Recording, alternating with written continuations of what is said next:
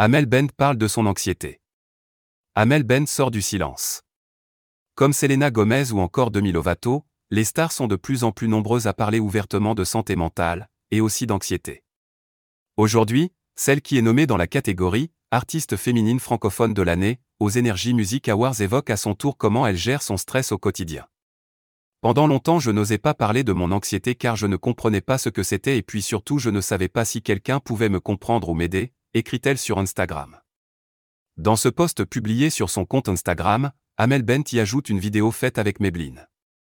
Celle-ci a été enregistrée à l'occasion de la Journée mondiale de la santé mentale, qui a lieu le 10 octobre. La première interview que j'ai donnée, c'est la première fois qu'en tant qu'Amel Bent, dans mon costume d'artiste, que j'avouais que moi aussi je peux être fragile. Je n'en ai jamais parlé. Ça m'a fait un bien. En fait, j'ai libéré ma propre parole. Amel Bent, ses angoisses avant de monter sur scène. Amel Bent poursuit et explique qu'elle a dû gérer comme elle pouvait son anxiété, même les soirs où la coach de The Voice devait monter sur scène. Parfois, je suis même arrivé sur scène en disant que c'était un jour sans, ne me demandez pas pourquoi, c'est comme ça. Et ça me fait du bien de vous le dire.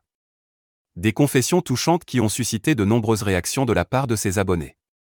Dans les commentaires, tous la soutiennent et écrivent des messages d'amour et de soutien.